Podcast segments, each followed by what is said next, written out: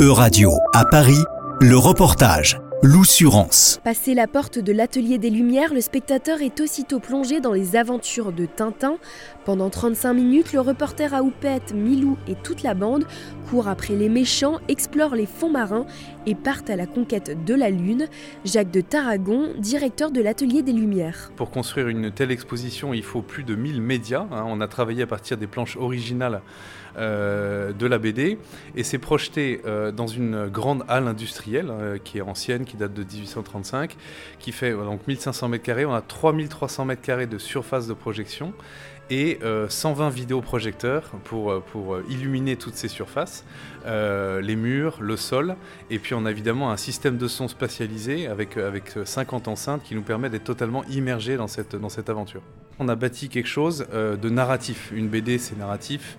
Euh, et on a voulu non pas suivre le cours d'une seule BD, mais parcourir les 24 albums de Tintin euh, à travers des chapitres qui sont euh, euh, Tintin l'aventurier, les amis de Tintin, les méchants, la thématique du voyage, voilà, qui, qui retranscrivent l'esprit de la BD. Notre héros belge est apparu pour la première fois en 1929. Le coup de crayon d'Hergé est connu de tous, d'où le succès de l'exposition. Je pense que Tintin est un sujet à la fois passionnant et universel. On a le sentiment que les parents, les grands-parents veulent partager ça avec la plus jeune génération.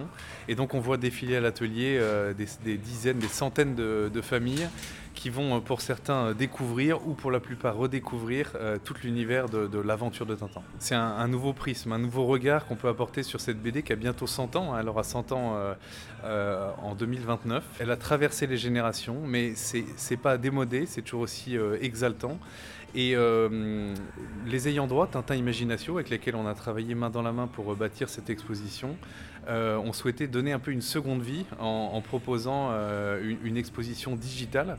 Euh, bah, qui, qui, consacre la modernité de Tintin. Les spectateurs ressortent des étoiles plein les yeux, comme Christiane, tout droit venue d'Italie. Oh, I loved it. It's amazing. It's because it's like so immersive and it's super fun to like just run around, look at everything.